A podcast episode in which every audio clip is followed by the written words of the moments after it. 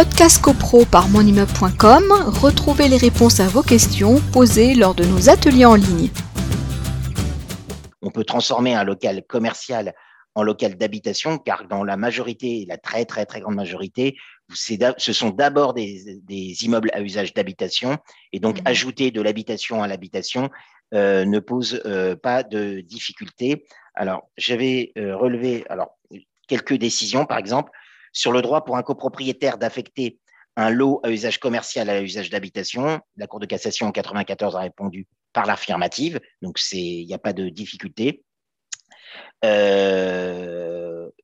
alors, on a une décision contraire, c'est ce que j'indiquais tout à l'heure, vous avez une décision contraire de la Cour de cassation de 2006 qui dit, euh, compte tenu du caractère obligatoire de la destination commerciale des lots de, rez-de-chaussée, donc ces lots commerciaux au ah, rez-de-chaussée doivent rester des lots commerciaux, c'est ce que j'indiquais tout à l'heure, mmh. et eh bien là, vous, ne pouvez pas transformer mmh. les lots euh, commerciaux en lots d'habitation, donc on a un arrêt euh, de 2006.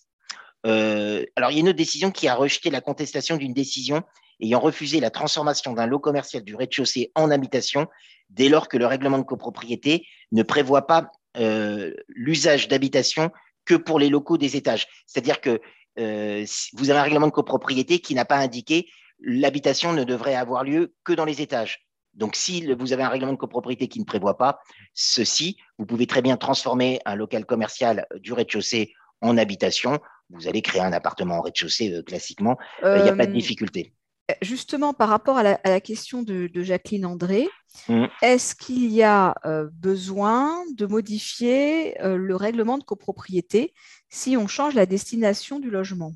Alors, dans le règlement de copropriété, vous avez ce document autonome qui est l'état descriptif de division, qui décrit les lots 1, 2, 3, 4, 5, avec le descriptif à chaque fois. Le lot du rez-de-chaussée, prenons, admettons que ce soit le lot numéro 1 qui était décrit comme un local commercial, pour être en adéquation avec la situation réelle, il faudrait modifier l'état descriptif de division euh, et modifier le règlement de copropriété sur ce point. Euh, maintenant, est-ce que ça a, des incidences? Parce qu'évidemment, euh, à partir du moment où on peut le faire, les copropriétaires, dans un deuxième temps, vous avez toujours des gens qui vont s'y opposer, quoique là, la gêne, j'allais dire, il n'y a, pas de gêne euh, transformer du commercial en habitation, j'allais dire. Bon, mais admettons, on peut considérer qu'il y a des gens euh, s'y opposent. Eh bien, euh, dans, ces cas-là, il faut simplement voir si effectivement ça a des incidences sur les charges. Est-ce que le fait de transformer du commercial en habitation, ça peut avoir une incidence sur les charges? Sur du rez-de-chaussée, je vois difficilement ce que ça pourrait avoir comme incidence. Mais en tout cas, la modification de l'état descriptif de division qui va passer par un géomètre expert et du règlement de copropriété, évidemment, sera à la charge exclusive de la personne propriétaire du lot qui en change la destination. Mais sur le principe, euh, oui, il n'y a, pas, a pas de souci. Est-ce qu'on peut, l'obliger à le faire? Parce que justement, si c'est à sa charge, il n'a peut-être pas envie.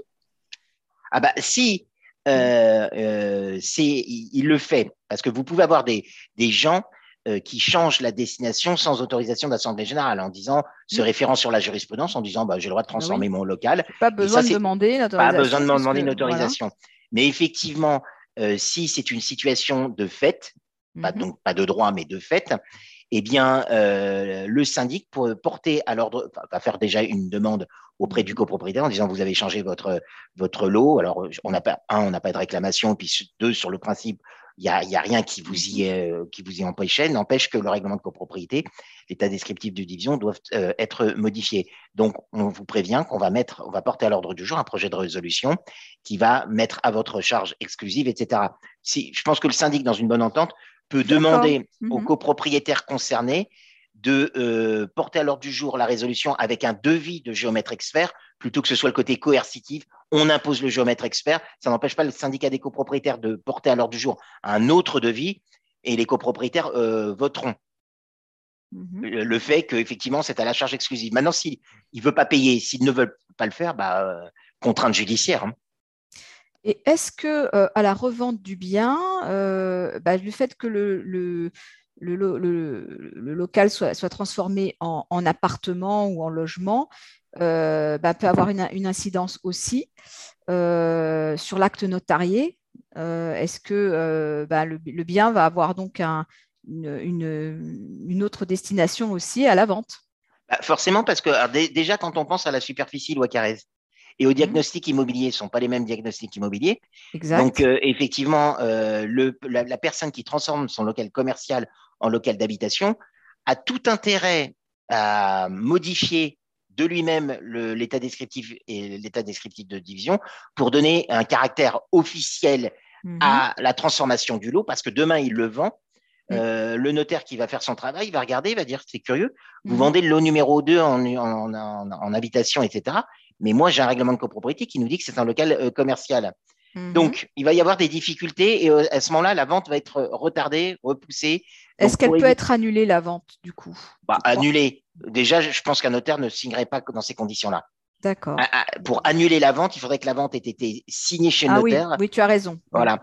Donc, euh, annuler. Déjà, il va, mettre il, il, il, va déjà euh, freiner en disant bah, voilà, il y, y, a une incohérence, il y, a une incompatibilité, il y a quelque chose qui ne va pas. D'accord. C'est ça. C'est, euh, on, peut, on peut le voir aussi, par exemple, quand vous avez des lots euh, qui ont été scindés.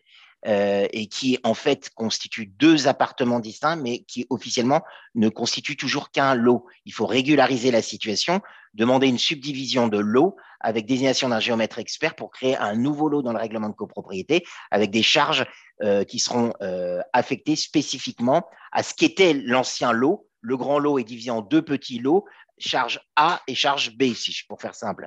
Donc là aussi, il faut absolument euh, modifier les, les, les, règlements de Oui, parce qu'en fait, quand on y habite, quand c'est pour soi, on fait des aménagements, on s'en contente, on ne met pas trop les choses euh, en règle, euh, mais bon, ça dérange personne, tout va bien. mais après, à la revente, c'est là qu'on s'aperçoit que c'est ben, autre chose